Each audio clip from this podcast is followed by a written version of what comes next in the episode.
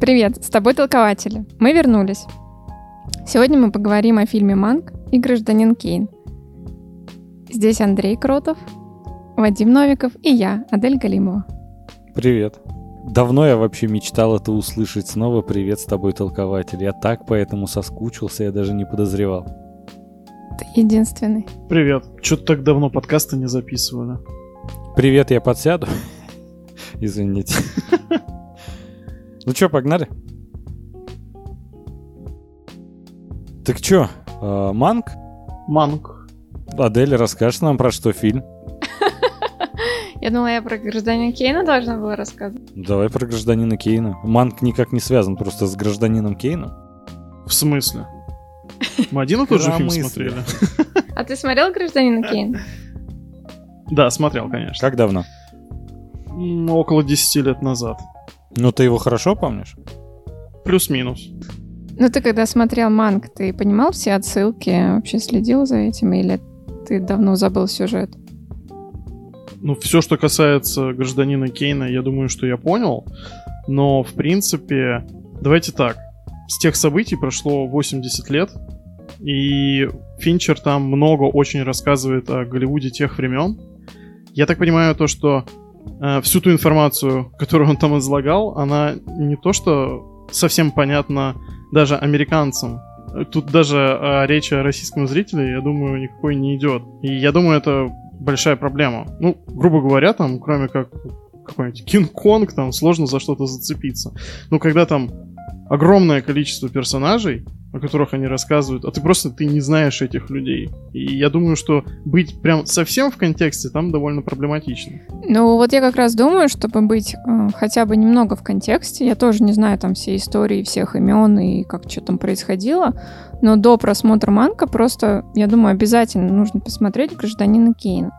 Не, ну это само собой. Я думаю, А что Если взять... смысла смотреть Манка особо и ну нет. да, тогда. когда ты садишься и вообще не понимаешь, о чем фильм, э, я думаю, что зритель заскучает. Я не смотрел.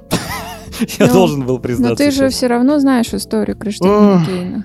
Зато ты честный. Гражданина Кейна как раз историю я не Вообще знаю. ничего не знаю. Нет, я Мгм. знаю больше как раз про сценариста, про Манка. Я читал там много статей, ну, когда там анонсировали фильм, когда появилась куча новостей о том, что там Финчер еще хотел Кевина Спейси взять на эту роль. Тогда, да, я начал как-то знакомиться, но именно с самим Манком, Манкевичем. А про гражданина Кейна я практически не знаю. Ну, только то, что он культовый, изменил в своем роде кинематограф в свое время, и все. А что там по Кейну-то? Ну ты отсталый, чё? Понимаешь, это такой фильм не смотреть, это стыдно, конечно. Какого он года? Сорокового. Не смотреть в 2020 фильм 40 года, по-моему, нет в этом ничего зазорного. Я его смотрел в 2000 2010-м. Да, всего лишь 70 лет после премьеры. Не, ну слушай, ну это классика. Я не спорю, я и «Унесенный ветром» не смотрел, и чё? Ты не смотрел «Унесенный ветром»? Да, я не. Выключайте, выключайте эфир, все, я, я не буду с ним разговаривать. Я много классических фильмов не смотрел, я как бы, конечно, не горжусь этим, я и хочу посмотреть, но нет как-то, по-моему, ничего зазорного в том, что как-то в этом признаться. Ну вот смотрите, «Гражданин Кейн», помимо того, что это, ну, классика кино, он, э, как бы, э, не знаю, перевернул, в принципе, представление о производстве фильма и, ну, я не знаю, например, даже место режиссера стало таким, ну, как бы авторским. Раньше режиссер нанимал студию как человек, который снимал фильм. И все заслуги фильма при- принадлежали студии. Здесь это был первый фильм, а, в котором именно режиссер был, ну, как бы впереди всех. Мгм. Вот, и, э, и внутри как бы съемок фильма, какие там он применял, там, не знаю, штуки для съемки, вообще само повествование, это было, ну, такое новаторство, и поэтому этот фильм считается таким, как это сказать, аль- альманахом среди... Ну, то есть, грубо говоря, он заложил основы всему ну, существующему кинематографу в том виде, в котором мы его лицезрим каждый день. Ну да, и я думаю, что каждый уважающийся режиссер что-то взял оттуда. А если режиссер себя не уважает?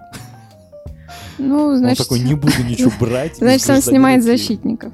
О, Блин, я сейчас хотел шутку про Бондарчука, но... Сарика просто.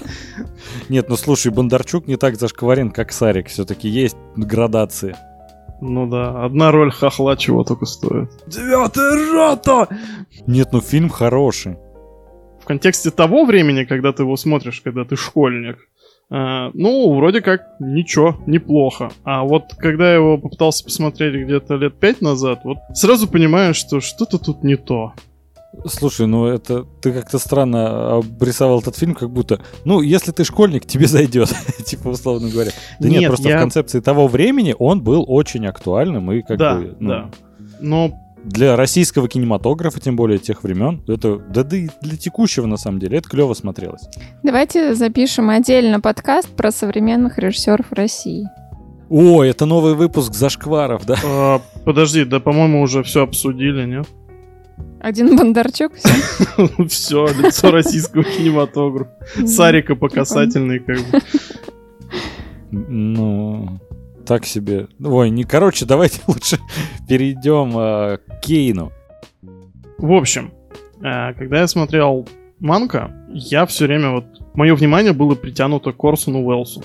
И я считаю то, что, ну вот как-то было преступно о нем не вот дать больше информации. Вот в том-то и дело, что когда режиссер становится такой знаковой фигурой, то, что он начинает там э, крутить крупными киностудиями и прочее, прочее, набирает такой вес, то, что, ну, все, что мы о нем знаем, там какие-то водные данные, ой, парню 24 года, молодец. И то, что вот он такой несгибаемый. Ну вот хоч- хотелось вот гораздо больше информации про Орсона. Слушай, здесь э, я, я могу понять Финчера, он именно делает упор на, на автора сценария.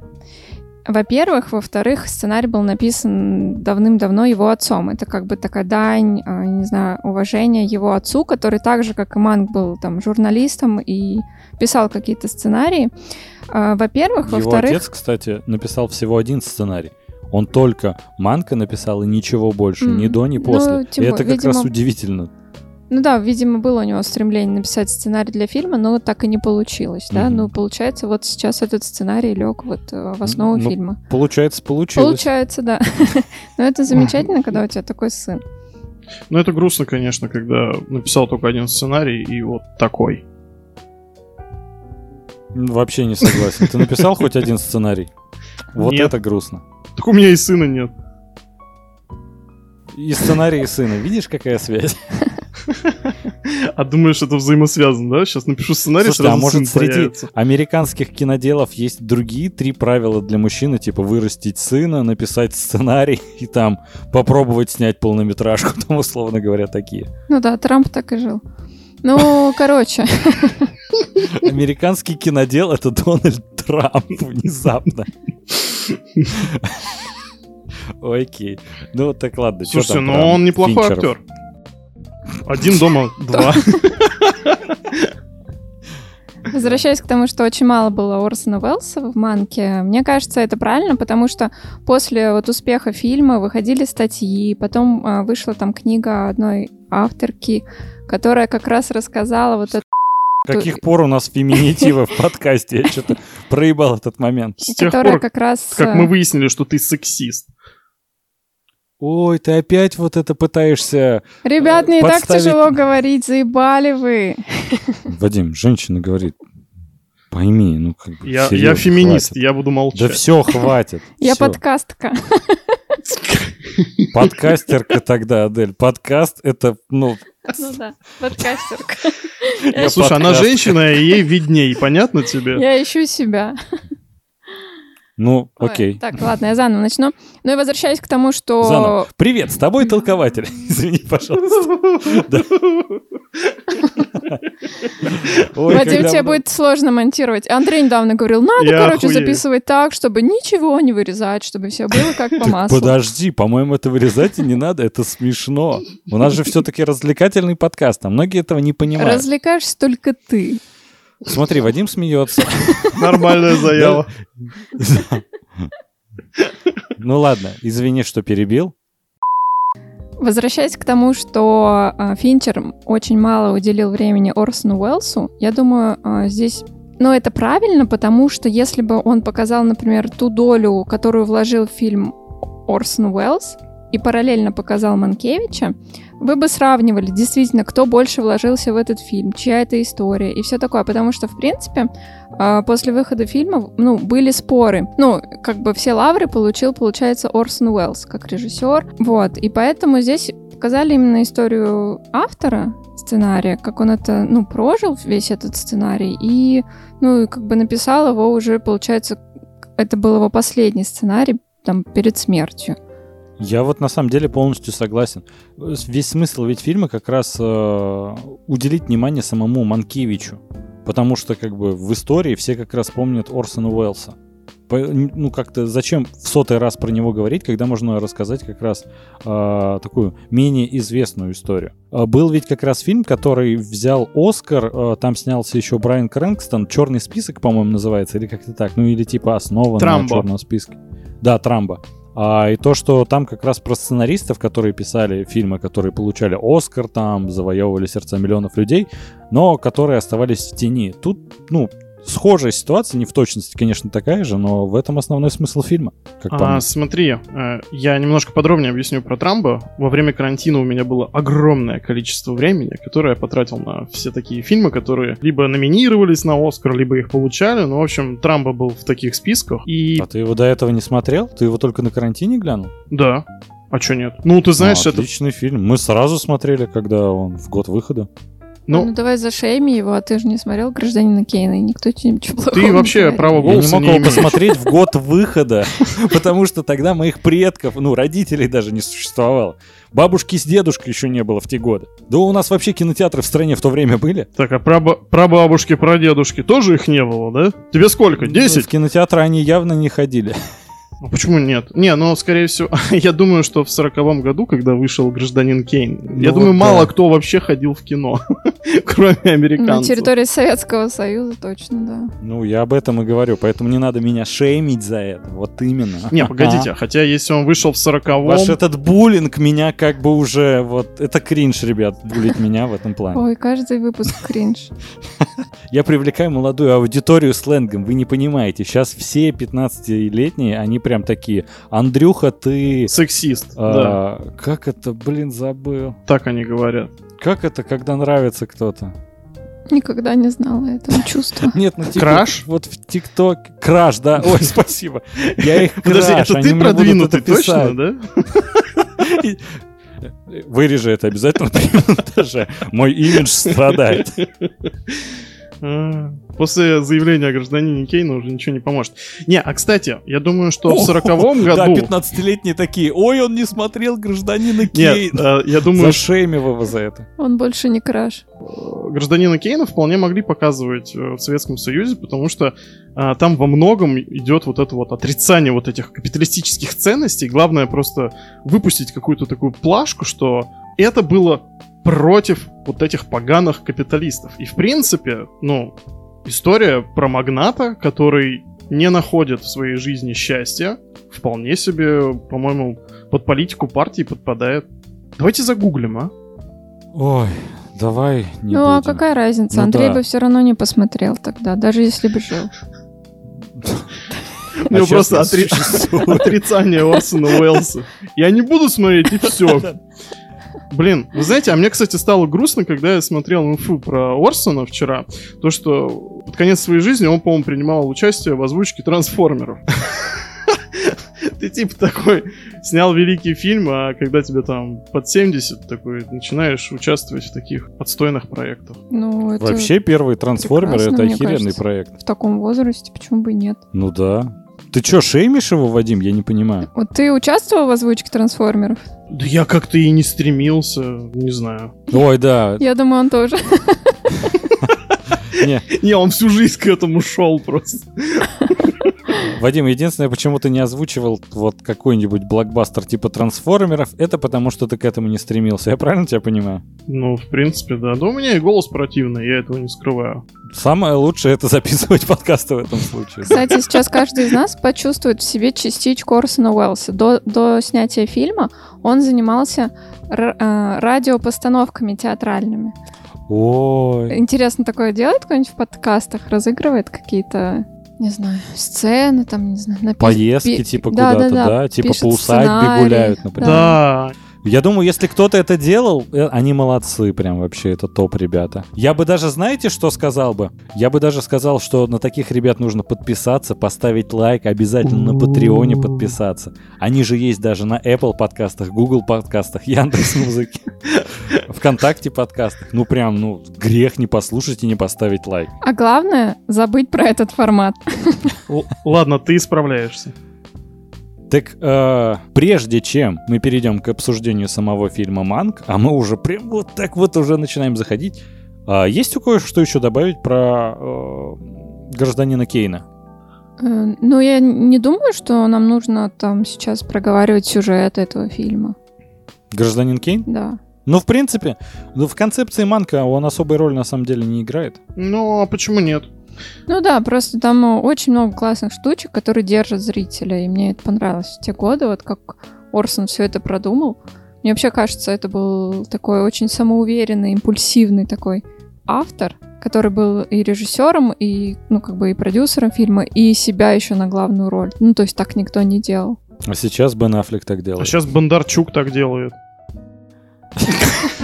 Блин, я пытался вспомнить хоть какой-то пример. И такой, блин, ну я помню только Арго операция с э, Аффлеком. Все, больше ничего, не могу больше вспомнить. А Бондарчук всегда тут, да, как бы? А Бондарчук, да, к сожалению. Федь, привет. Спасибо, что слушаешь нас. Поставил нам 5 звезд на Apple подкастах. Ты супер. Федор вышел из чата. Ну, Андрей, а тебе есть что сказать про фильм «Гражданин Кейн»? Мне есть что сказать, конечно, про фильм «Гражданин Кейн». А, я его не смотрел. Это все, что мне есть сказать. Жидкий аплодисмент. Буль-буль. Слушай, Вадим, ты же смотрел это? Как тебе фильм-то хоть? Я просто вообще не, ж- не видел, и хватит меня за это шеймить. А, С каких пор я начал вот употреблять все эти словечки, а, но они мне настолько сейчас нравятся, это прям вообще... я думаю, когда мы выпуск о домашнем бессилии... Это потому, что скоро тридцатка, вот я думаю, вот почему мне понравились Я думал, мы тебя там заразили Девиз Андрея, спроси, сам бади-шеймингом. ответь. Да, вы меня заразили бодишеймингом. Все правильно ты сказал. Бля, бади. Парня шейминг. Боди-шейминг. Типа, бля, ебать, он тебя лох вообще, говно, да? да? Смотри, Смотри, какой лошара Это как пошел. есть, знаешь- Боди-шейминг. Это как... Это как есть, а, знаешь, комеди бади, чувак, с которыми ты шутки пишешь, а тут бади шейминг, это типа, с которым вы вместе засираете все вокруг. Короче, расскажи свое мнение э, про гражданина Кейна. Вкратце, но когда ты натыкаешься на этот фильм во всевозможных э, каких-то списках там лучших фильмов всех времен и народов, естественно, у тебя есть какой-то такой момент завышенного ожидания, который конкретно бьет по просмотру. Э, ну, фильм на самом деле неплохой, но назвать его каким-то шедевром. Мне очень было интересно то, что вот весь фильм держится такая интрига, да, что же с ним стало, как же это так все получилось. И именно под конец ты находишь ответ, да, вот прям буквально в последней сцене. И с точки зрения кинематографа, я думаю, то, что ну, настолько элегантно это было сделано впервые, да, вот когда вот какая-то последняя сцена, которая прям переворачивает все с ног на голову. Первые твисты. Я бы не сказал, что это твист. Ну, скорее такое, знаешь, прям мощное пояснение о том, как вообще относиться ко всему тому, то, что ты увидел там за предыдущее время. Славный фильм, но то, что его прям в какой-то ранг невероятных там шедевров возвели, для меня это, конечно, немножко странновато. Я думаю, это для сороковых был огромный прорыв, поэтому его так возвели. То есть сейчас-то его сложно смотреть и воспринимать, типа, не, ну фильм, конечно, неплохой, но что там шедеврального? Для сороковых годов, опять же. Ну, Я естественно, думаю, ну, это был безумный Андрюх, прорыв. я не могу перенести в сороковые, да, там, родиться там, я не знаю, там, в 1900 году и в 40 лет его посмотреть, допустим, там. И поэтому, ну, я просто говорю о своих ощущениях, ну, опять же, возможно, они немножко смазанные, потому что мне было лет 20, когда я его посмотрел. Зеленый еще, понимаю. Ну, возможно. Не, ну я, например, возможно. всегда, когда смотрю старую классику, я стараюсь абстрагироваться. Ну, то есть, э, понятное дело, что нас сейчас сложно удивить. Но я пытаюсь понять, как это работало в те годы, когда вот, э, ну, вот было, не знаю, становление только Ну вот, Адель, смотри. кинематографа и, и все такое. Ты же смотрел «Унесенный ветром»? Ну да. Ну, какой у тебя фильм вызвал впечатление? Ну, он просто, он великолепный. Он невероятно красивый, он, неве... он просто шикарный. Там офигительная Ну, история. Да, я согласна с этим. То есть, ну, как бы, Но а он не- еще старше, чем гражданин Кейн. Тут, понимаешь, тут история играет роль. Ну, как мне кажется, это замечательная история, это книга и все такое. А здесь именно вот исполнение, ну, в «Гражданине Кейне», мне кажется, в первую очередь исполнение и новаторство. Как был написан сценарий, как вот это все завернулось, как был снят фильм. Ну, то есть сама история, она может быть, ну, не знаю, про каждого. Ну, ну, вот такая история. Но как это было подано, вот в этом именно Ну, фишка. На самом деле, хорошо, что ты вспомнила про исполнение, потому что Орсон Уэллс там действительно шикарный. Он очень клевый там. Ну вот. Мне кажется, что он даже как актер был гораздо сильнее, как режиссер в этом фильме. Ну, кстати, красавчик он такой. Да, и вот как раз, возвращаясь к тому, то, что о нем очень было мало сказано в Манке. Я потому что думал, совершенно невозможно подобрать какого-то актера, который будет настолько, ну, органично выглядеть в роли Орсона Уэллса. И тут внезапно они подбирают этого типа, я не знаю, честно говоря, как его зовут, но когда вот он находится в кадре, от него есть вот эта а, какая-то внушительность такая, какая была у оригинала. Ну и я считаю, что просто мне не хватило прям вот этого вот кусочка, чтобы побольше о Орсоне. И просто понимаете, там огромное количество времени потрачено на каких-то, ну, прости господи, ноунеймов, о которых, если бы не Финчер, сейчас бы вообще, ну, мало кто вспомнил. То есть это какие-то видные кинодеятели. Я понимаю то, что они внесли свой вклад в историю, но честно говоря, смотреть на это гораздо менее интересно, чем нежели о вот как бы таких центральных персонажах этих, этой истории.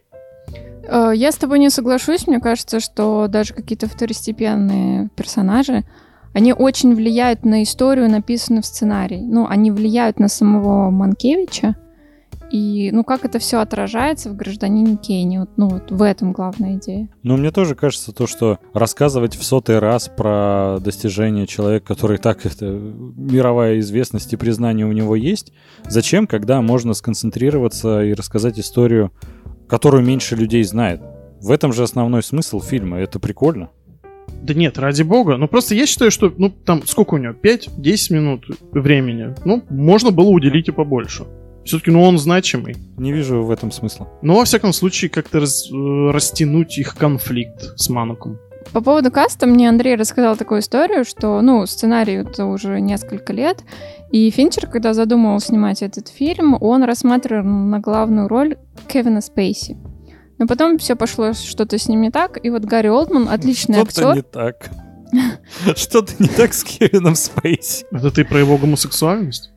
Адель, так нельзя. Что-то не так со всем миром, Я- который ополчился против Кевина Спейси. Ну, это да. Хватит шеймить Кевина Спейси. Хэштег деле. Кевин.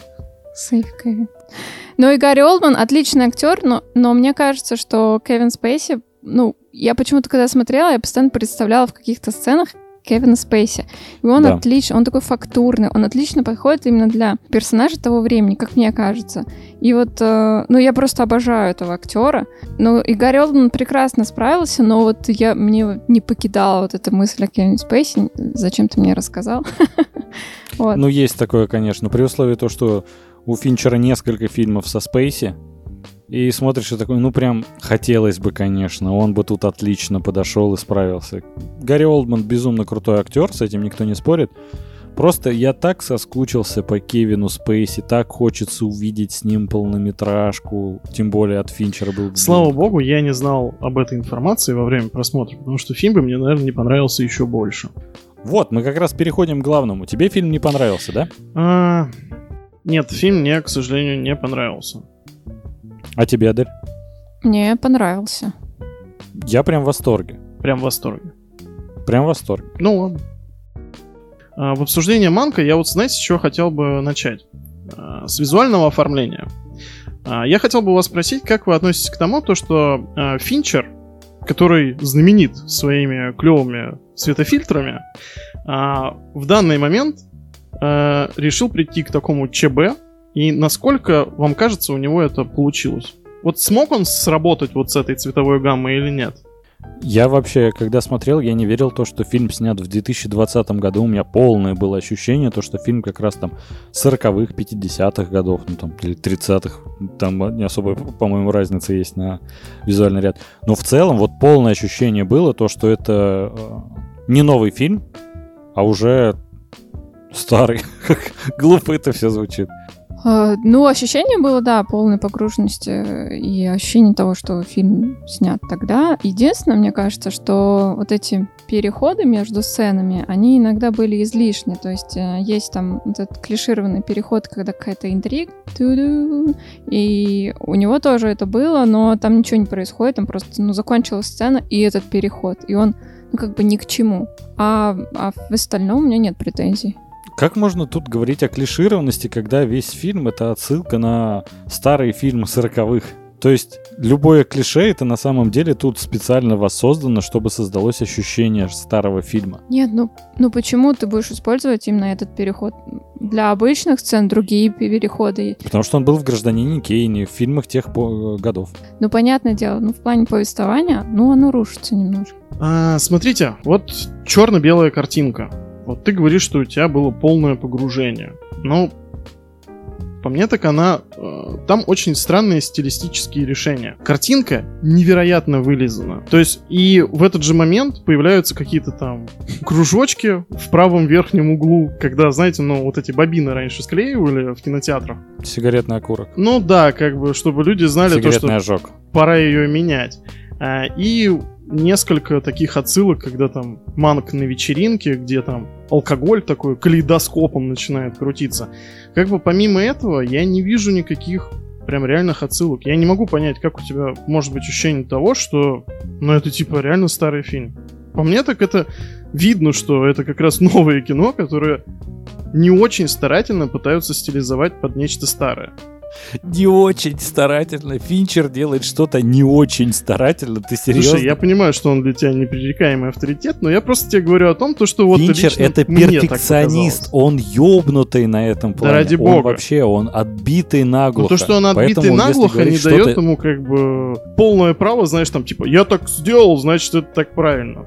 Ну, разве нет? Нет, ты просто говоришь, где-то он сплоховал в этом плане. Я не говорю, что сплоховал. Я говорю, что в общем плане это выглядит странно. Ну, лично для меня, по крайней мере. Ну, и то, что Адель говорила про то, что... У него было такое видение, да. А Вадим просто с этим видением не согласен. То есть у Финчера видение было, и оно там великолепно там исполнено.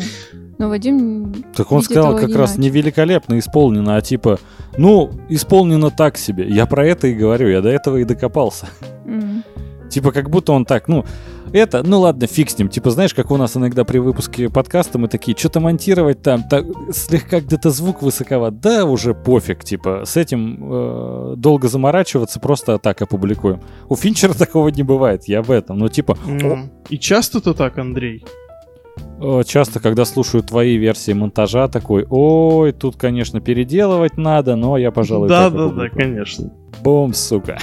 Так тебя, понял, В общем, будешь по поводу еще. сцен. Вы знаете, мне почему-то во время того, как, когда я смотрел этот фильм, я все время вспоминал книгу Стивена Кинга «Как писать книги». По-моему, она так и называется. Ну вот, и он там вполне подробно описывал то, что, ну вот, как запятые, там, точки, ну, знаки препинания, в общем, э, меняют стиль предложения. И о том, что когда предложение слишком сильно перегружено вот этими запятыми, то оно спотыкается. И честно, вот это огромное количество сцен, переходов, э, у меня было такое ощущение, что повествование какое-то рваное. И вот эти, понимаешь, переходы, они еще больше усугубляли положение дел.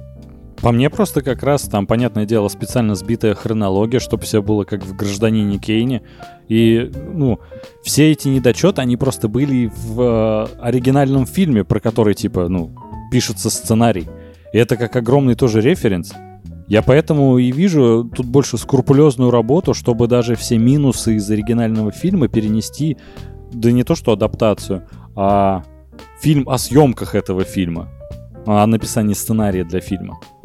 Типа, да, там есть вот это. Иногда переходы, конечно, тоже. Сейчас их смотришь и офигеваешь, как вообще могли так делать. Э, и там, не знаю, рваное вот это повествование, когда мы из 36 в 32, потом 42 и постоянно вот так перемещаемся, понятное дело, что для неподготовленного зрителя это крайне сложно, да и в принципе для восприятия, если ты не в контексте, это э, больше минус. Но если рассматривать это все как просто дань уважения гражданину Кейну, то все встает на свои места, по-моему. Ты знаешь, я почему-то не помню прям такого в оригинальной картине.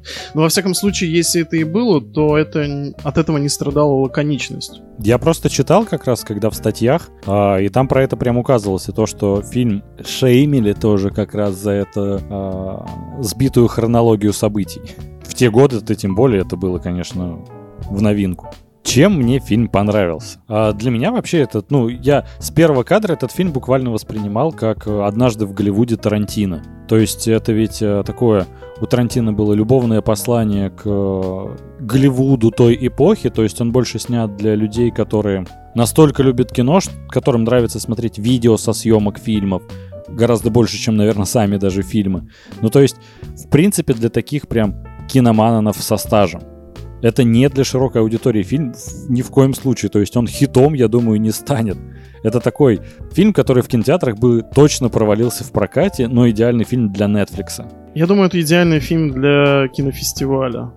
Ну да, кстати, но я правда думаю, то, что он не будет там номинироваться на Оскар или что-то типа того, хотя многие ему пророчат какие-то там награды в будущем, но я сильно сомневаюсь, тем более правила ужесточают, и вот это все, но это как-то отдельный разговор, и вроде как это можно обойти. Но не суть. И это больше как раз такое, ну знаете, как вот La La Land это любовное послание всем мюзиклам, и в нем собраны э, какие-то фрагменты и моменты из всех мюзиклов, таких знаменитых и культовых. Тут то же самое, и, конечно, больше всего отсылок э, у гражданину Кейну, но в целом, типа, мне было очень приятно посмотреть на то, с какой нежностью и заботой Финчер снял этот фильм, который ну, вообще не в его формате. То есть он сильно выбивается из его фильмографии. Посмотреть любой другой фильм Финчера и этот, вообще не сказать то, что именно он его снял. Знаешь, да, в слепом просмотре я бы, наверное, никогда в жизни не сказал, что это Финчер. То есть у меня даже бы, наверное, мысли в голову не пришло. Ну и в целом, вот вся эта идея, то, что этот сценарий написал его отец, единственный сценарий, который написал его отец, который он уже практически 30 лет пытался экранизировать, Тут э, это из того разряда фильмов, про который нужно как можно больше знать перед его просмотром, чтобы он понравился. То есть неподготовленному зрителю, там, условно говоря, как его рекламируют, новый фильм Финчера. Это не новый фильм Нолана, на который, типа, стоит идти, потому что он будет в том же формате. Тут этот фильм нельзя смотреть без подготовки. Ни в коем случае. Он в любом случае не понравится. Он, в принципе, даже если ты знаешь всю историю и контекст, он тебе... Огромная вероятность, что он тебе не понравится. Тут даже не, не так важен сюжет, а больше вот, э, как мне кажется, Финчер больше старался передать всю эту атмосферу и поделиться историей Манка. И мне именно атмосфера больше зашла. То есть я понимаю то, что... Почему у меня возникло даже ощущение, то, что фильм вот э, несовременный, а снят в те же 40-е года, это, по-моему, больше доказывает, что с какой скрупулезностью Финчер его снимал, и насколько это, опять же, не свойственный для него проект, и на с каком высококачественном уровне он смог его сделать. Мне больше такие вещи понравились. То есть этот фильм, в принципе, ведь он, ну, мало кого может заинтересовать и мало кому может понравиться, я об этом. Если не киноман прожженный, то тогда он в любом случае не понравится. Даже если прожженный киноман, есть большая вероятность, что он не понравится. По поводу любовного послания той эпохи я не соглашусь, если мы берем а, однажды в Голливуде или La Land все-таки идет э, в неком роде, не знаю, романтизация этого периода. Она такая гипертрофированная история. То есть убираются все какие-то излишки. А здесь э, Финчер как раз показал Голливуд, э, ну, не с изнанки, но вот э, изнутри, как, как что происходило, корыстность людей, там вот эти зачатки пропаганды и прочего. Вот это мне очень понравилось. Ну и как бы мне не кажется, что это вот именно любовное послание тому периоду. Это без проблем, это лично мне так показалось. Я просто к тому, что мне не кажется, что если вспоминать какое-то время с любовью, ты его вспоминаешь идеально, как, к примеру, э, Тарантино вспоминает вот э, Голливуд 60-х в «Однажды в Голливуде». Условно говоря, ты можешь ну, помнить и плохие вещи, это не обязательно как-то убирать, если тебе нравится это время. Грубо говоря, мне нравится Ну, в России не помню такого времени, конечно. Ну, давайте представим то, что мне нравится Россия там двухтысячных. 2007-го. Хороший пример. Никто не вернется в 2007 год. Ну, типа, я могу любить это время, вспоминать его с удовольствием, но, опять же, мне не обязательно при этом забывать о плохих сторонах, которые тогда процветали. Опять же, о коррупции, вот зачатках вот этого всего движения, Единой России и прочего. И Ягуар. Егор? Крид? Ягуар. Ягуар? Ягуар, напиток. А, Ягуар. е- господи. Я просто на таком уровне э, достатка уже, что я про тачку подумал. Зажрался, сидит подкаст. Про ягуарчик забыл. Да, на съемной хате. Пишу подкасты, думаю, Ягуар — это машина. Это знаете, как очень классный был анекдот, когда, типа, я оставил Ягуар, типа, у входа в ночной клуб, и ко мне подошел чувак, извините, я допью. Вот. Сродни этого, да. Вадим, ты что-то хотел сказать? Я тебя перебила или кто кого перебил? Ты знаешь, я думаю, что проблема в том, возвращаясь к стилизации, да, то, что он делал такие же сцены, как в «Гражданине Кейна», а, понимаешь, вот в том фильме как-никак есть мощная история, к которой тебе хочется возвращаться, ее как-то структуризировать и прочее. А в манке, ну, если быть честным, ну, это такой история про мужика, алкаша-романтика в продажном Голливуде. Что-то из этой серии. Но, понимаешь, как бы этот Голливуд, он всегда был продажным. И это всегда такое просто разные мнения с разных сторон. И как бы, ну то, что это любовное письмо, ну не знаю. Я думаю, то, что как бы Финчеру очень интересно это время, но прям какой-то романтизации я, наверное, в этом не вижу. Ну да, особенно вот этот момент, когда чуваки собираются, у них нет общей концепции. Они просто накидывают какой-то, не знаю, второсортный а, сюжет, а, там, не знаю, боевика или что Блин, там не было. знаю, я от этого в восторге был. А, Ну, брейнсторм. Ну, это так э, немножко разочаровывает, знаешь, когда ты думаешь, ох, там Голливуд 40-х, все Там работали только профессионалы. Да-да-да. Ну, это вас разочаровывает, потому что у вас представление было другое о том Голливуде. Вот и все. А по-моему, люди-то особо не изменились с тех пор. Ну, условно говоря, я в этот момент ржал как конь. Я такой, как классно, потому что я прям в своей работе знаю то, что у меня бывают такие моменты, когда мне задают какой-то вопрос, на который я вообще не знаю ответа. Я начинаю вот так же накидывать в процессе. Наверное, Не, поэтому я решил Ну, это как, записывать. э, не знаю, жизненный опыт, но, ну, я не знаю, это очень субъективно. Но мне кажется, когда ты делаешь произведение как э, любовное послание, оно какое-то более-менее вылизанное. Ну, я... Ты, может быть, с этим не согласен, но у меня именно такое вот э, понимание. Ну так смотри, Финчер показывает, как до этого сценарии к многим фильмам писались дерьмовые, и как гражданину Кейну, ну, по-другому весь подход был. Почему это не любовное послание, опять же, не понимаю. Странный какой-то аргумент. Всегда были проходные фильмы, в этом нет, опять же, ничего плохого. Людям нравится, значит, это хорошо. Но, опять же, я не утверждаю то, что это обязательно так. Условно говоря, я с Винчером не разговаривал, он мне по секрету на ушко не шептал то, что «Андрюх, я просто пиздец как люблю фильмы сороковых». И я такой «Дэвид, я тебя понял, я об этом всем расскажу в своем подкасте». Да нет, мы просто тебе говорим о том, то, что, ну, если он показывает так, как было, то, наверное, в этом романтике как-то не чувствуется. Не знаю, я наоборот ей пропитался. Тебе лишь бы романтикой Да, пропитаться. да. Ну, я опять же, я и говорю, вы когда вспоминаете э, какое-то время, вы же можете вспоминать не только хорошие моменты, но и плохие. Это не делает все воспоминание типа ужасным и отвратительным. Условно говоря, нужно все, чтобы было идеально, чтобы все были добрые, трудолюбивые, такие креативные, которые с душой отдавались процессу, и типа только тогда это будет романтический образ. Ну нет же. Вы знаете, у меня очень странная претензия есть, э, которая вообще у меня к фильму, наверное, вообще впервые возникла. А, Вот смотрите, он хочет, Финчер, то есть, он хочет передать э, атмосферу того времени. А, В основном он это делает каким образом? Огромным количеством диалогов. И, честно говоря, у меня вот в какой-то момент начало складываться такое ощущение, что Финчер здесь как будто разучился работать как бы это странно ни звучало, с тишиной. У него нет каких-то длинных планов. которые бы не состояли из огромных пластов диалогов. Там такое количество слов и информации, которая льется из каждого рта в каждом кадре, что у меня в какой-то момент было такое ощущение, что у меня какое-то информационное пресыщение тем, что он хотел вот как бы донести до зрителя.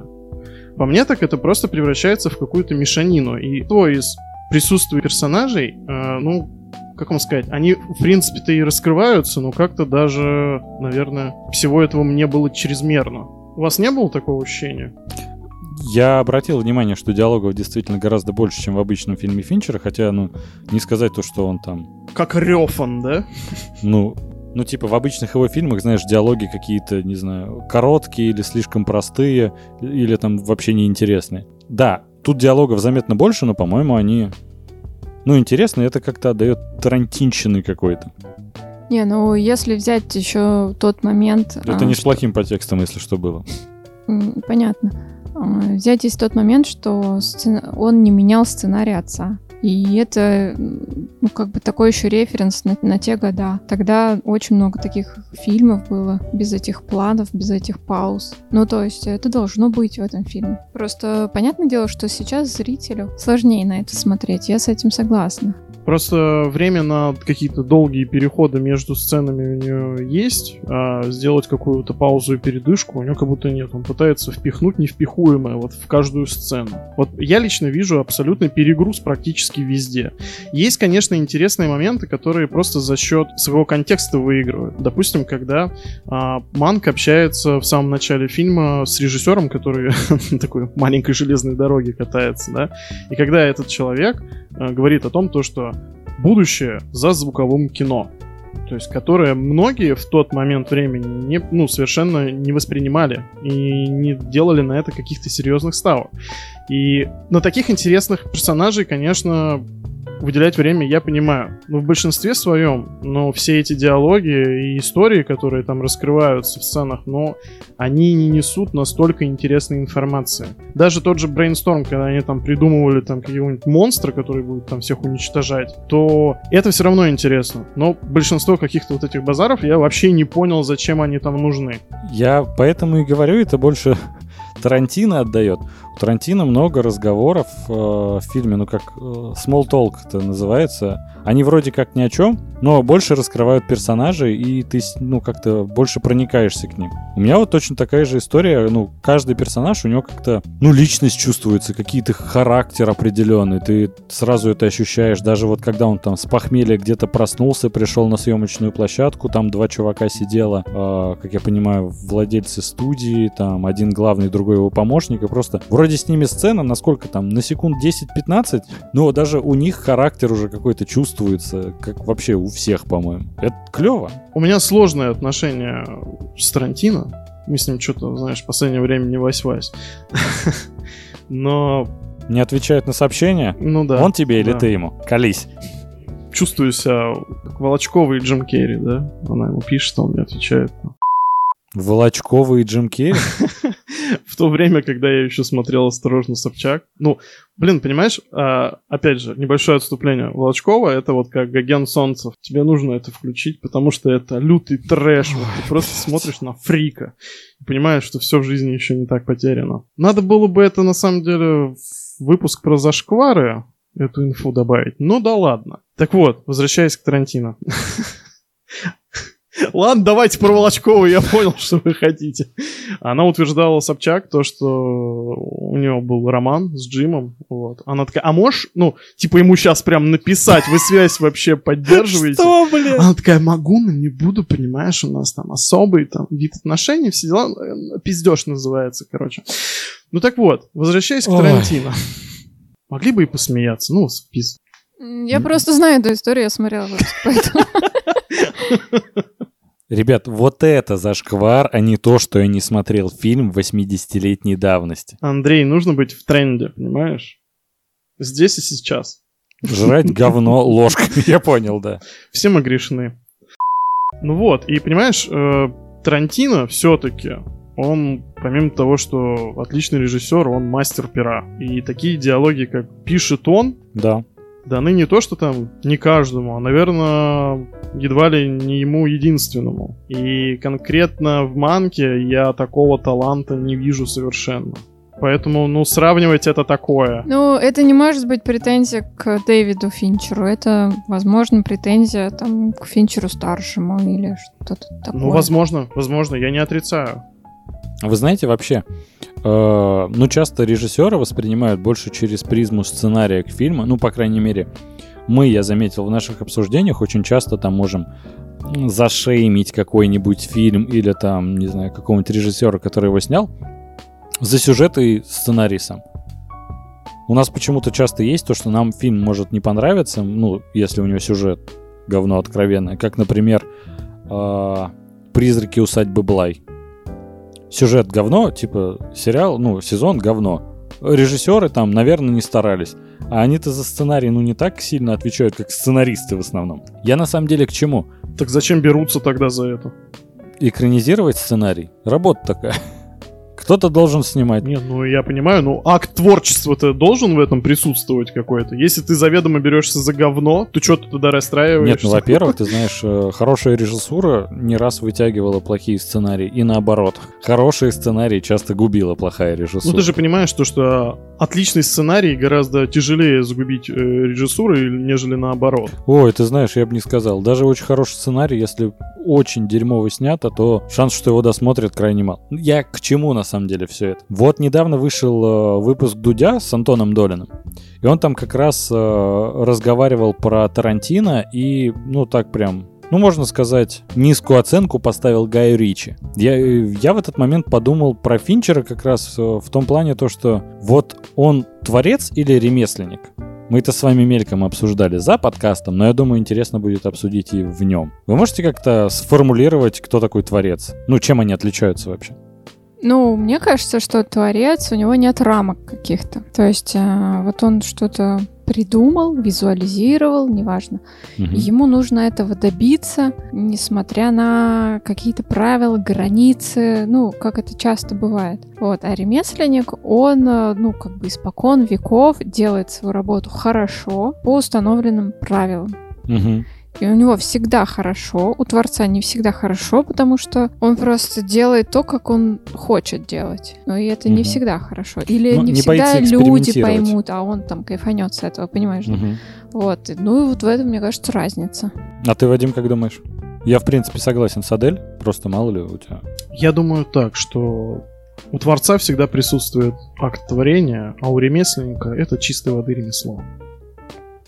Охуенное объяснение 10 из 10 просто.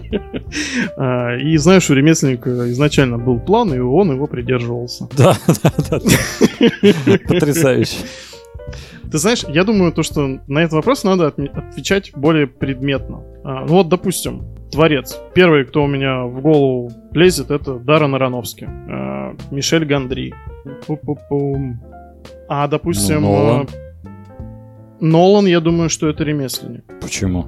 Ну, потому что он всегда стабилен, и я так понимаю, что он э, не часто работает именно со своим сценарием. То есть, Почему? возможно, он всегда в соавторстве, но я так понимаю, что это не все его идеи. Возможно, что он Ну. именно такое переходное звено между тем и этим, золотая середина. Ну, в соавторстве это, по-моему, не исключает того, что он вкладывает туда тоже часть себя и участвует в процессе. Например, в том же «Начало» он соавтор. а, «Помни» — это сценарий то ли его отца, то ли брата, который он потом немного исправлял. Но в целом он и сам сценарий пишет. К тому же э, доводу он сам вообще весь сценарий написал. Ну, то есть у нас как-то ушло все в сценарий, как обычно. А ремесленник это, допустим, Скорсезе. А что там по Бондарчуку, кстати? Куда его отнесете, эксперты? А, хм. Я, я бы отнес его к бездарям. Есть такая категория? Я думаю, надо спросить у Жени Бэткомедиана. Он лучше разбирается в творчестве Федора Бондарчука. Я к чему? У меня вот на самом деле вроде есть четкое понимание насчет того, кто такой творец, кто такой ремесленник, но это всегда лично у меня упирается в какой-то больше сценарий. Например, я вот не могу сказать то, что Финчер, он творец, а не ремесленник. С другой стороны, ну потому что он все истории, на самом деле, это экранизация романа какого-то, какой-то истории, или вот э, взял существующую историю, просто там сценарий отца, который, ну, который адаптировал эту историю уже под фильм, и просто ее визуализировал, грубо говоря. Но ведь э, режиссер так и должен делать, то есть там подходы, которые он находит, он же в совокупности работает со всеми, и с операторами, и со сценаристами, и там при монтаже принимает участие. То есть он вроде главный над всем и участвует во всем, там в диалогах и с актерами, как они играют, это наставление режиссера чаще всего. И где-то грань просто. Вот я не могу понять до сих пор, можно ли, к примеру, того же Финчера отнести к ремесленникам или к творцам. Не, ну, во-первых, творчество, оно может быть разным. Кто-то пишет, это одно творчество, да, кто-то, не знаю, ну вот, как режиссер, он может не писать, но он вот снимает. Не, я думаю, это, ну, как бы разные виды творчества, мы да. просто должны разбирать не знаю, там, Скорсезе как э, сценарист такой-то, типа, как режиссер. Ну, как режиссер. Он... Нет, ну, в принципе, как разобрать, э, когда режиссер именно творец? Просто, понимаете, у меня изначально была идея в том, то, что если взять э, за пример то, что, ну, не то, что пример, условность, то, что э, Финчер ремесленник, то на самом деле Манк — это идеальный для него фильм, где он может проявить весь свой потенциал, потому что в Манке от творчества, ну, Опять же, это настолько голословно, насколько это возможно. Типа там больше твой талант как ремесленника можно оценить. Воссоздать Блин, ну... полностью атмосферу сороковых годов, чтобы передать ту атмосферу... Блять, два раза про атмосферу сказать, это охуенно. Охуенная атмосфера, если что-то. Можно и три раза атмосфера, сказать. Атмосфера, атмосфера, атмосфера. Сороковой. Нет, вы видели атмосферу? Вы чувствуете? Чувствуете, блядь? Это, это не атмосфера, это атмосферное давление.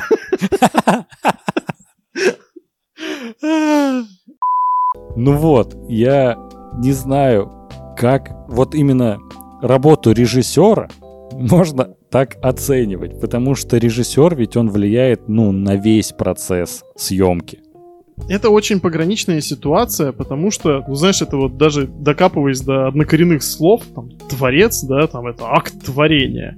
А теперь ремесленник, он что, он, он ничего, это не его творение. Я думаю, это как какой-то такой психотип у режиссеров, у кого что преобладает. Ну вот, э, мы с тобой до подкаста об этом говорили, вот я смотрю четвертый сезон Фарго, я понимаю то, что вот эта вот концепция, которой они придерживаются с, с первого сезона там и ремейка, собственно, самого фильма оригинального, я вижу, что к четвертому сезону этот проект стал просто максимально таким... Это, это продюсерский проект, в котором уже практически нет никакой души. У них есть вот какое-то лекало, на которое они накидывают, и очень хорошо это красиво снимают. В этом нет никакого акта творения. Это чистой воды коммерция. И в том плане, что, ну, этим занимаются вполне неплохие режиссеры, ну, сериальные. Они действительно делают прекрасные эпизоды, их интересно смотреть. Но в этом плане они выступают чистой воды как ремесленники. Они делают свое дело очень хорошо.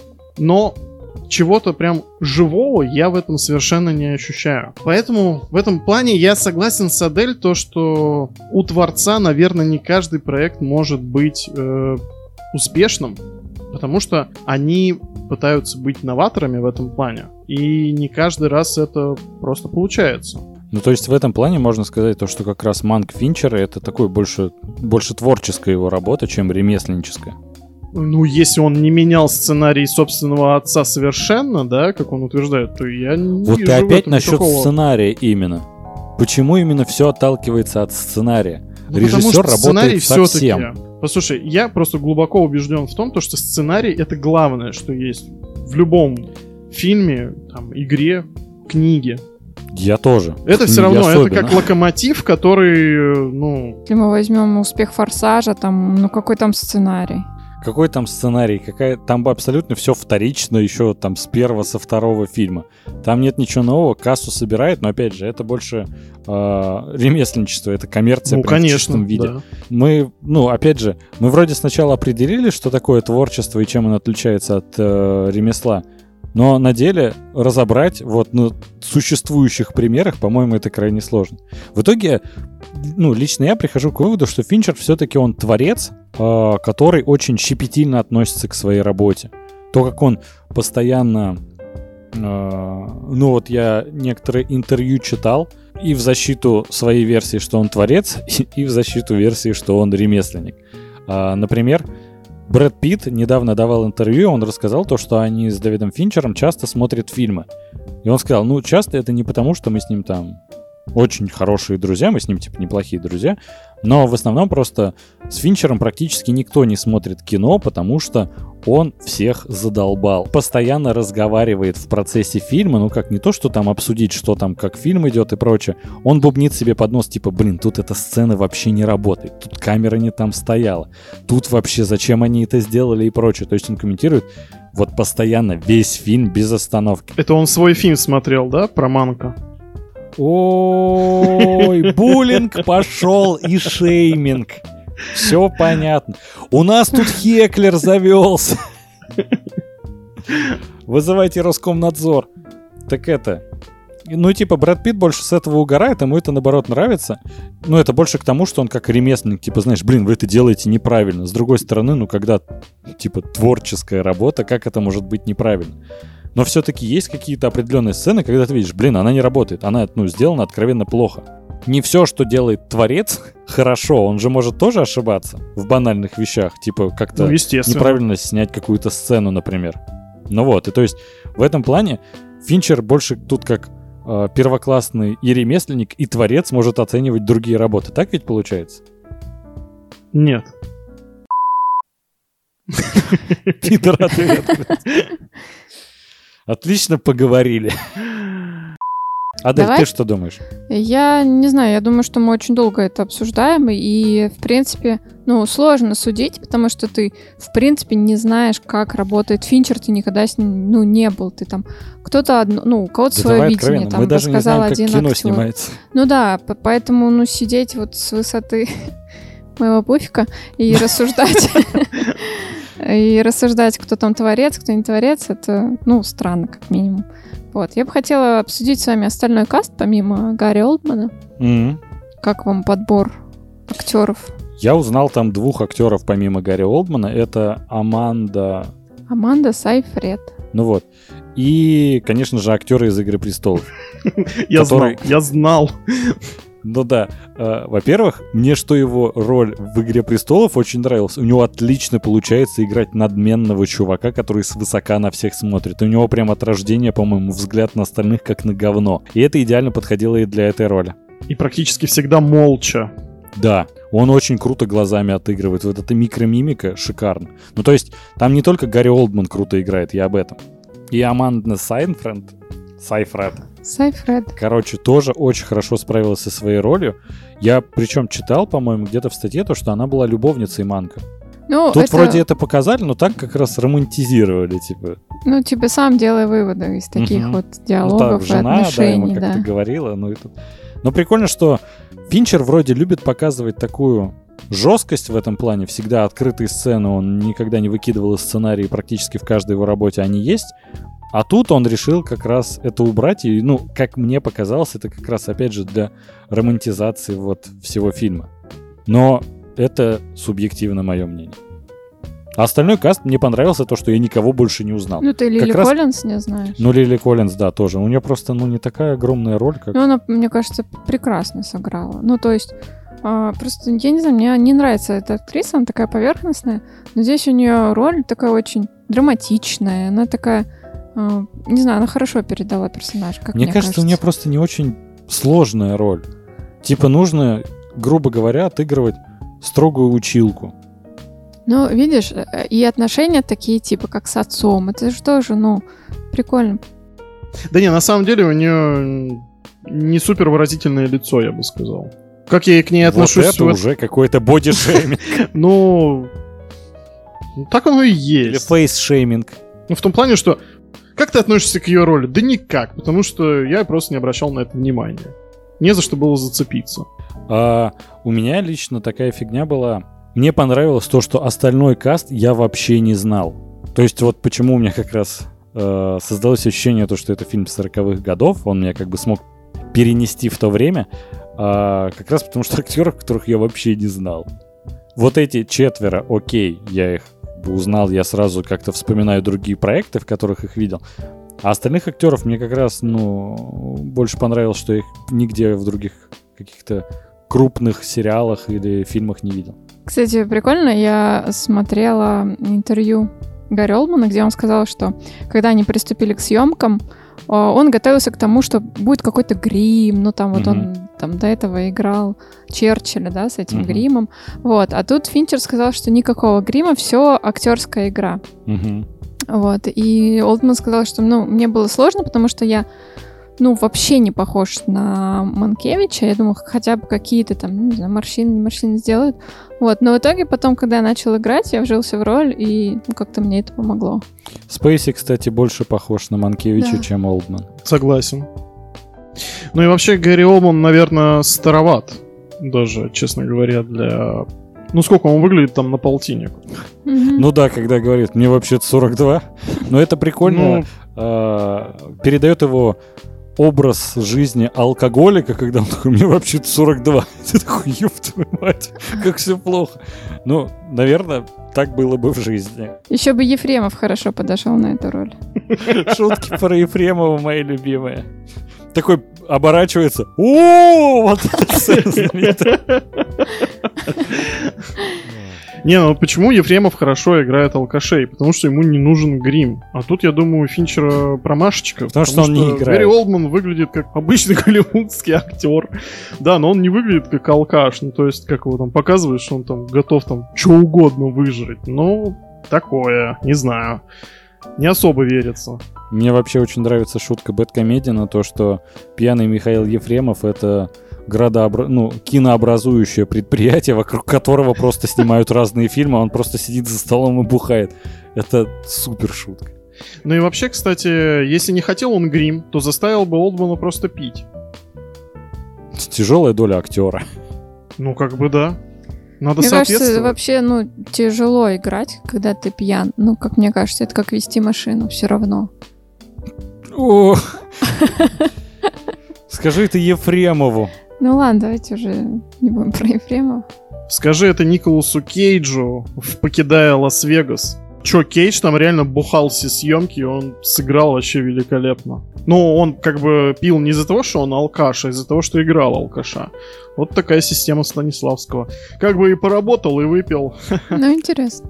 Я недавно читал интервью Аманды Сайфред, в котором она как раз э, рассказала о том, как проходил съемочный процесс Манка и насколько она в восторге от работа с Финчером, то, что она вообще не переживала, как там ну, в принципе, на съемках, э, как ей нужно что отыграть, куда встать, там, и вот эти всякие переживания, которые бывают во время каждых съемок. Такая, я просто доверилась ему, и он вот просто, он как папа над всеми, просто все себе абсолютно комфортно чувствуют, но полностью знают, что им и как делать, и точно знают, что выполнят свою работу. То есть он прям вот создает такую атмосферу на съемочной площадке, что мне кажется очень круто. И она сказала то, что мне бы очень хотелось, ну, испытать это еще на каких-то съемках, но я понимаю то, что не у Финчера это невозможно. Везде, где я снималась, типа там такого прям уюта не было, как здесь. И это клево, потому что все о нем говорят как о таком холодном чуваке, который просто все пытается, ну, перфекционист такой, который пытается все сделать идеально, и тут э, абсолютно противоположное мнение, когда он такой больше всех оберегает и настраивает то, что там. Если потребуется снять 100-200 дублей, типа, не парься, мы снимем, типа, главное, чтобы тебе было комфортно. Это он ее заставил, так сказать. Причем она говорила то, что да, там в один момент э, у нее было там что-то 100 дублей в одной сцене, причем где она даже не говорила, у нее не было диалогов. Да, вот Но это уровень. Такой, она просто... Актерское мастерство. Он просто хочет... Он просто типа добивается того, чтобы кадр был идеальным, и актер не стрессует из-за того, что типа вышло так, что сейчас вот режиссер недоволен, и нужно переделывать, и вся съемочная группа тут остается. Она рассказала то, что они один дубль, вот который как раз одну сцену, которую переснимали сто раз, они снимали в итоге неделю. И это же, ну, наоборот, очень круто, то, что он добивается как раз нужного эффекта. Он тщательно за этим следит. Это классно. Вспомните вот, опять же, том же э, выпуске Дудя с тем же Долином, да и во всех других, на самом деле, он постоянно поет дифирамбы Тарковскому. И как раз э, говорил то, что как Тарковский подходил тщательно к процессу съемок, там типа засеять поле, чтобы оно там через полгода взошло, и тогда фон получился э, нужный. И Финчер, грубо говоря, сейчас подходит ну, не так же, но примерно в таком же формате к процессу съемок, и при этом все актеры чувствуют себя, ну, все, э, все члены съемочной группы чувствуют себя абсолютно комфортно. Это же очень классно. А вот слушайте, насколько верно то, что это должно работать именно с таким бэкграундом? Что, Тарковский бы стал режиссером хуже, если бы там постоянно информация к фильму не шла э, о том, что он там какие-то поля засеивал? Или это вот какой-то флер, который вот кинокритики пытаются прям добавлять насильно каждому фильму? Ну, в принципе, тот же Долин, да, как он говорит, ну, с чем я совершенно не согласен, о том, то, что ну, после того, как вот фильм вышел, все, это отдельное вот как бы творение, которое не имеет никакого отношения к творцу. Я так просто понимаю, что любой синдром поиска глубинного смысла имеет тогда место быть. То есть, и словно я могу там посмотреть на телепузиков и начать там искать какие-то, какую-то скрытую нацистскую риторику, да, и если я ее найду, то что, она там реально будет? Все просто, знаешь, вот эти... Часто ведь работа кинокритика в том, чтобы находить какой-то смысл или какой-то э, подтекст там, где его может вообще не быть. То, как анализирует публика и там те же критики чью-то работу, э, она ни в коем случае ничего не говорит об авторе самого проекта. Мне, кстати, очень понравилось, что Долин вот в интервью Дудю проговорил эти вещи, угу. потому что, ну, я всегда думала, что любая рецензия это что-то субъективное. Да. А, там любой критик пытается там что-то найти. И когда вот он несколько раз э, рассказал об этом, даже был случай, когда он там ему позвонил режиссер и сказал: О, ничего себе, круто! А да. у него вообще не было этого замысла. Угу. И ну, это просто такая субъективщина. Так работают критики, да и мы с вами, в принципе, ну, да, тоже. Ну, то есть... Мы составляем свое какое-то мнение, оно чисто субъективное. Ну да, в итоге просто... Тут ведь основной смысл того, что говорил Долин, э, что вот это, а что хотел сказать автор, такого понятия, ну, мы никогда не узнаем. Это бессмысленный вопрос. Когда автор уже выпустил свой проект, какой-то там фильм, сериал, неважно, подкаст тот же. А дальше все, что про него, ну, как бы пытаются понять люди, это исключительно субъективное их мнение. То есть тут нет уже такого, что там э, люди больше видят узнают себя в его проектах каких-то, нежели автора самого, понимаешь? Они пытаются понять автора, но как бы это невозможно. Слушай, мы сейчас пол выпуска обсуждаем о том, как Финчер за кадром выстраивал свою работу, как работал там э, с актерским составом, что там было с этим, да. э, со сценарием его отца. То есть, ну, все это имеет очень косвенное отношение к самому фильму. Но там какими-то вещами мы восторгаемся. Mm-hmm. Ну, то есть мы принимаем это во внимание. Ну смотри, опять же, как я воспринял этот фильм как, э, как и однажды в Голливуде, как любовное послание какому-то времени определенному или какой-то работе. Вы восприняли это иначе. Что мы выяснили? Как Финчер это воспринимает? Да хуй его знает. Каждый это понял по-своему. Так же, как нравится ли этот фильм самому Финчеру. Возможно, да, возможно, нет. Кто его знает? Не, ну Вадим же говорит именно об этой идее, когда, ну, там, автор умирает, когда произведение выпущено. Ну, по мне так просто это немного бредово. Ну, потому что все равно, как бы, когда ты сидишь там, я не знаю, пишешь книгу, снимаешь фильм, ты все равно это делаешь с каким-то посылом. У тебя есть вот этот лейтмотив, которого ты будешь придерживаться до конца. Если это не супер какое-то там артхаусное кино, которое там а хер с ним, как кривая выведет, да, там. Ну и?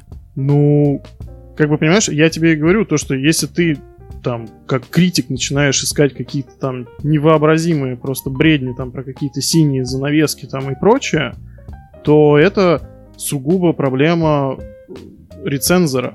А где та грань, когда ты просто ищешь скрытый смысл, где его на самом деле нет? Я думаю, что это должно быть как раз не супер субъективным ну, как бы человек, когда пишет какое-то... По-моему, невозможно оценить какую-то работу или что-то творчество не субъективно. я считаю, что это понятное дело, но я считаю, что в критической работе нужно все равно стремиться именно к объективности, а не к тому, что «а вот тут я увидел это».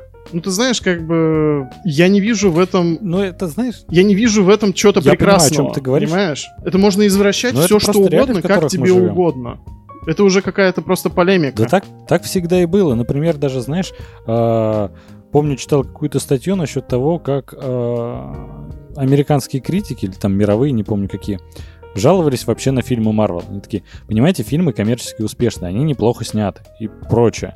Но сценарно, как бы, они чаще всего достаточно, ну, такие приземленные, скажем так. Ну, А когда они выходят еще по несколько частей в год, или когда там, ну, это продолжается уже несколько лет, там больше десятилетия, ты типа сидишь, и поэтому появляется то, что а вообще в Черной Пантере там есть шекспировские нотки, проблемы отцов и детей, отдает там королем львом. Вообще э, Капитан Америка Другая война это шпионский триллер и прочее. Ну, типа, ты стараешься что-то найти там, где на самом деле этого нет. Но в принципе, это что же правда? Ну, условно говоря, есть шпионские нотки в Капитан Америка Другая война? Ну, есть. ну есть, да. Но как-то это как-то звучит, знаешь, ну не сравнить же это с Джеймсом Бондом. Ну, это тема холодной войны и прочего, там, ну, разные организации Мгм. секретные. Да почему бы и нет? Ну, по крайней мере, это легко читается. Ну что, давайте финализировать как-то. Не-не-не, подождите. Про Долина. Вот один интересный момент. Смотрите. А, он говорит о том, то, что у американцев там после 11 сентября возникло острое желание видеть супергероев, которые могут их спасти. И поэтому фильмы так выстрелили. Во-первых, я совершенно с этим не согласен, потому что что Люди Икс, что Человек-паук, а, они были продуктом того, что наконец-то технологический прогресс смог позволить снимать эти фильмы такими, какими они должны были выглядеть. Это раз. Во-вторых, он говорит о том, то, что почему не зашли как защитники. То, что у русского человека нету потребности идти в кино, смотреть на то, как выйдет какой-то медведь из леса и начнет тебя спасать. Поэтому фильм провалился. Вопрос. Почему тогда «Мстители» у нас были хитом бокс-офиса? Если у нас нет этой потребности. Я просто веду к тебе к тому, что вот эта субъективщина ведет к тому, что ты начинаешь притягивать факты в те ситуации, которые тебе удобны. А объективно это эпоха прекрасного, красивого, развлекательного, технически совершенного кино про супергероев, интересные истории, которые когда-то были написаны. И просто пришло то время, когда их смогли отлично экранизировать. Вот и все. Не нужно здесь искать каких-то суперсложных социальных подтекстов. Отвечая на, на твой вопрос, смотри, просто э, ты опустил некоторые детали. Там вопрос, в принципе, Дудь задавал, почему Мстители, к примеру, в Америке успешны, а Защитники в России нет. И Долин фактически ответил то, что в России просто нет своих супергероев. То, что во времена там сначала была там э, Вторая мировая война, там появилась, э, начали делать комиксы, чтобы какие-то герои появлялись, которые могли хоть как-то там вдохновлять людей, там, не знаю, успокаивать детей и прочее. А потом, ну, такое несколько поколений выросло на этих комиксах, и логично, что они потом захотели их увидеть на большом экране. Типа в России просто такой истории, такого бэкграунда в этом плане нет. Мы тоже получали эти же комиксы, мы их читали, мы на них росли, видели эти мультсериалы, и поэтому мы тоже на них идем. Но именно почему защитники провалились? Потому что из воздуха придумать то, что медведь просто есть какой-то там, какая-то девушка-невидимка, вот это все. Без бэкграунда это не работает. И дополнительно то, что, к примеру, там был теракт 11 сентября, и потребность в героях была, и поэтому потом люди начали, ну, более коммерчески успешно фильмы эти получались. Конечно, с этим связан тоже и технический прогресс, я с тобой полностью согласен. Ну смотри. И это условное додумывание, да, но отч- в этом есть зерно разума. Два главных шага. Это Люди Икс и Человек-паук, которых снимали до. Они собрали меньше миллиарда. Чувак, с инфляцией это больше миллиарда, я уверен в этом. Ты хочешь с учетом инфляции? Ну, это ладно, это хрен с ним, это не суть. А, смотри, ну, Люди Икс были коммерчески успешны. Человек-паук вышел как раз на стыке. У него даже была сцена, где он пролетает между башен-близнецов. И ее пришлось вырезать, чтобы не травмировать чувства американцев. Да, я знаю. И как бы Спрос-то был вне зависимости от контекста времени. И то, что, понимаешь, э, Долин Спрос говорит был, о том, Но он был не такого масштаба. Долин говорит о том, то, что нам не нужен медведь, который выйдет из леса и будет всех спасать. Я с этим в корне не согласен, понимаешь? Окей, есть какой-то спрос, их культура рождает предложение.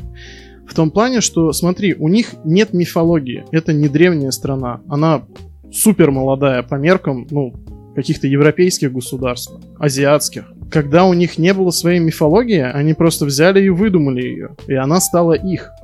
Чрезвычайно интересной и востребованной. Понимаешь, проблема в том, что народ не шел на защитников.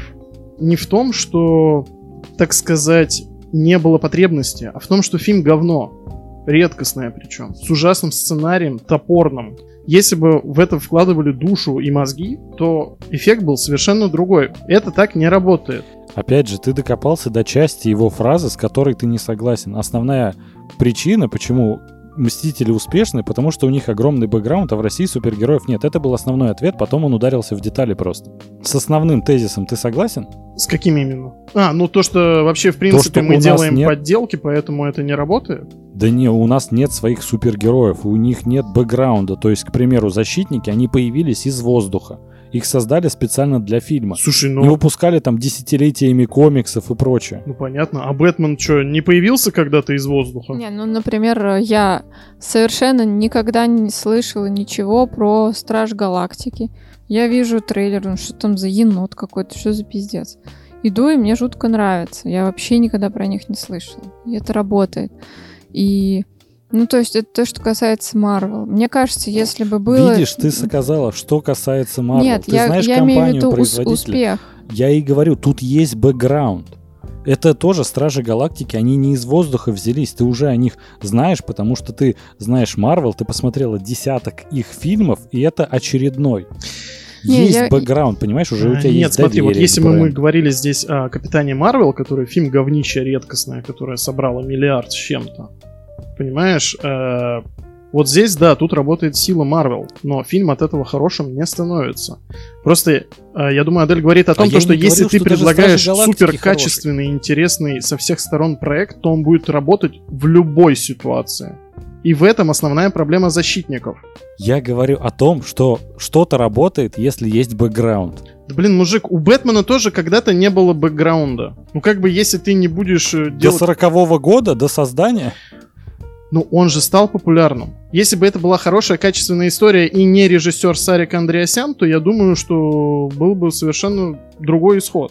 фильм мог бы в любом случае получиться говном, сними его кто угодно.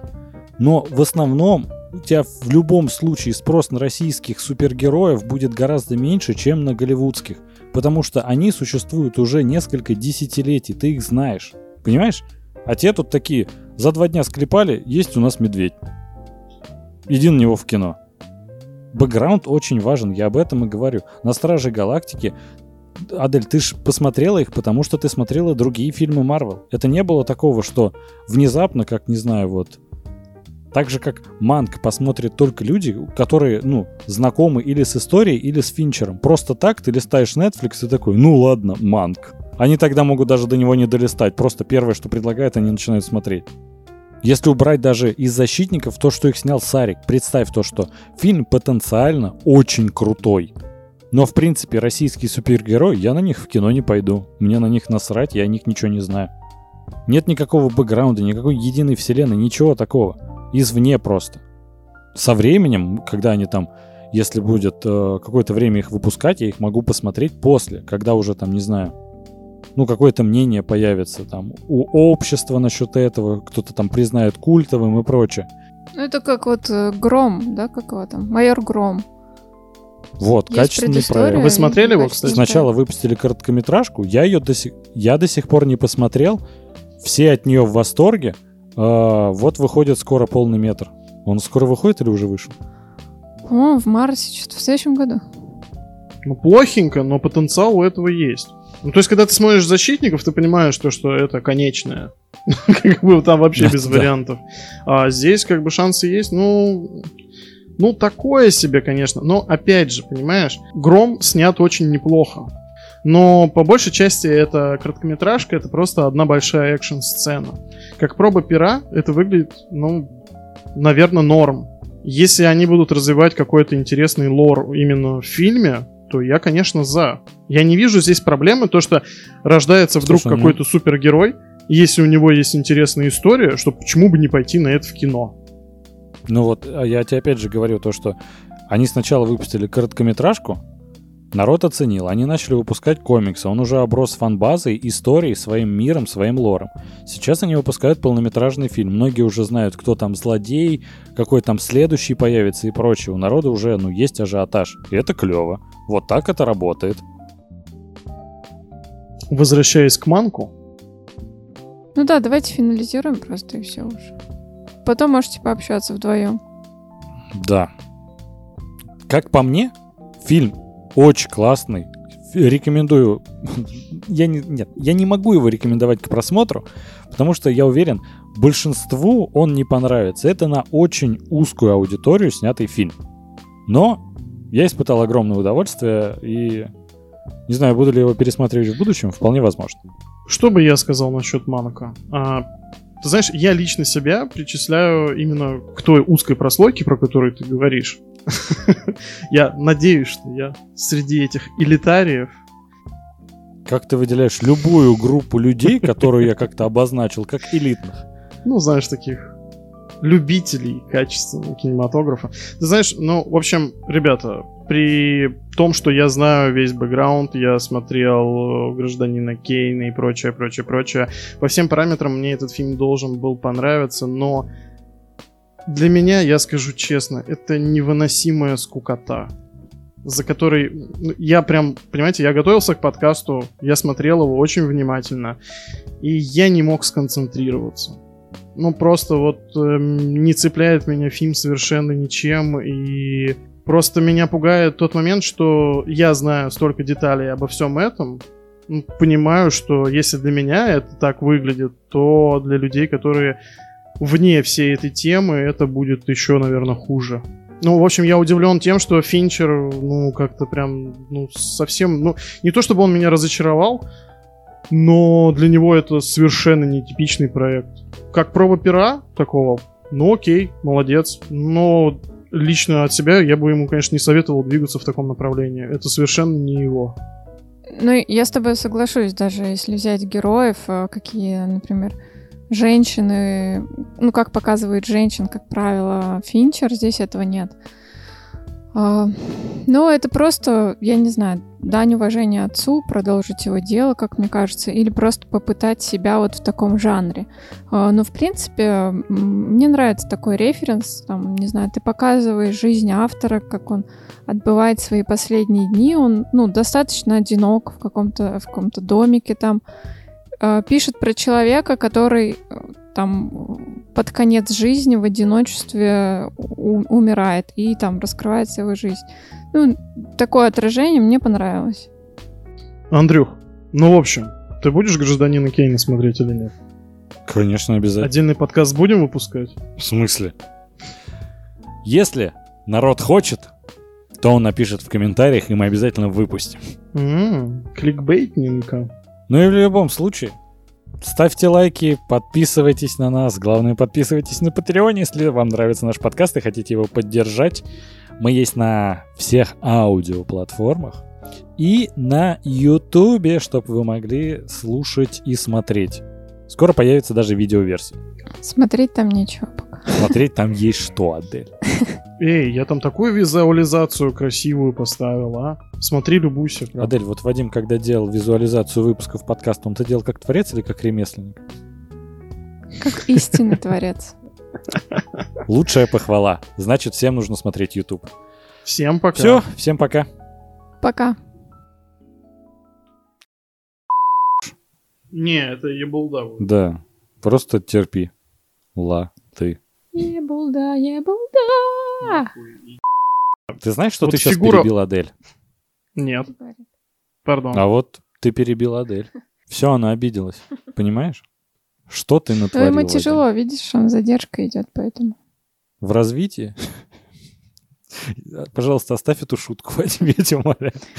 Не надо. Нет. Я не скажу, что она прям золотая, конечно, но довольно-таки неплохая. Вот ты еблан. Блин, ну мне просто... Ты, поч- ты заставил почувствовать меня ебланом, а хотя ты сам еблан. Ты говоришь как робот, как вот это, знаешь... Просто надо доебаться всегда. Все, ладно.